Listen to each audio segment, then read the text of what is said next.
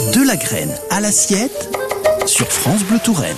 On le voit apparaître sur les étals des maraîchers au printemps, où il entre notamment dans la composition des fameuses jardinières de petits légumes nouveaux.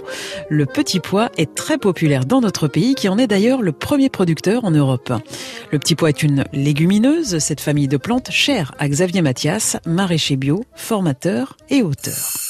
C'est une famille bénie qui euh, fixe l'azote atmosphérique et le restitue au sol. Hein. Il y a de l'azote dans l'atmosphère dont ont besoin les plantes.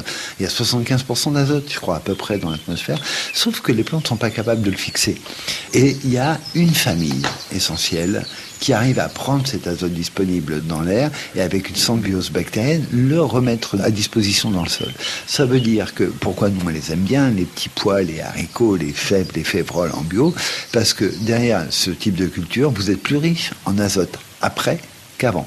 Donc, euh, côté assez intéressant. L'azote, il sert à quoi pour les plantes? Alors, l'azote, il est lié à la croissance de la plante, plutôt aux parties aériennes, à tel point que quand euh, en conventionnel, il y a des charges d'azote trop importantes sur des tomates, par exemple, elles fructifient même pas, parce que la plante, elle pousse, elle pousse, elle pousse.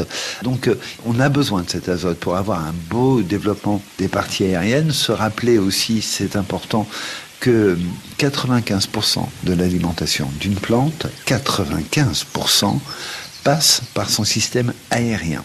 Les 5% restants sont fondamentaux parce qu'il faut un bon sol pour avoir des racines puissantes qui permettent d'absorber l'eau du sol, mais qui vont permettre aussi de faire des cellules végétales solides dans les feuilles de, de bonne qualité. Donc ces 5%, c'est le facteur limitant. Si on ne l'a pas, on n'aura pas un feuillage harmonieux.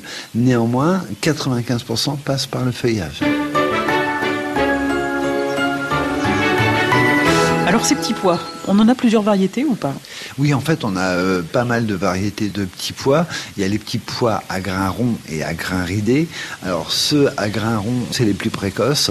Par contre, ils peuvent facilement être farineux, moins agréables, avoir moins de saveur. Donc il ne faut pas rater le stade de récolte du tout. Et après, on a les petits pois à grains ridés qui, eux, vont être un petit peu plus tardifs, mais on est sûr gustativement d'avoir un résultat qui soit optimal.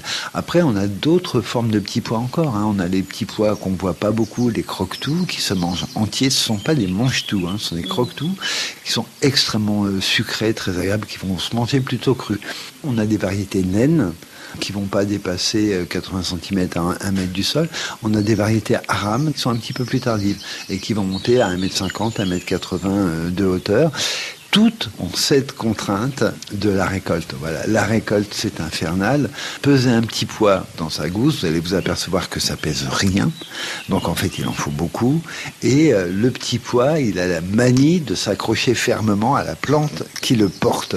Il est difficile, il est long à récolter. En plus de ça, on doit le récolter au printemps. Et au printemps, il y a le travail qui nous presse un peu hein, quand même. Donc c'est pour ça qu'on ne le voit pas si souvent que ça en bio. Il est compliqué à inclure dans un système de production.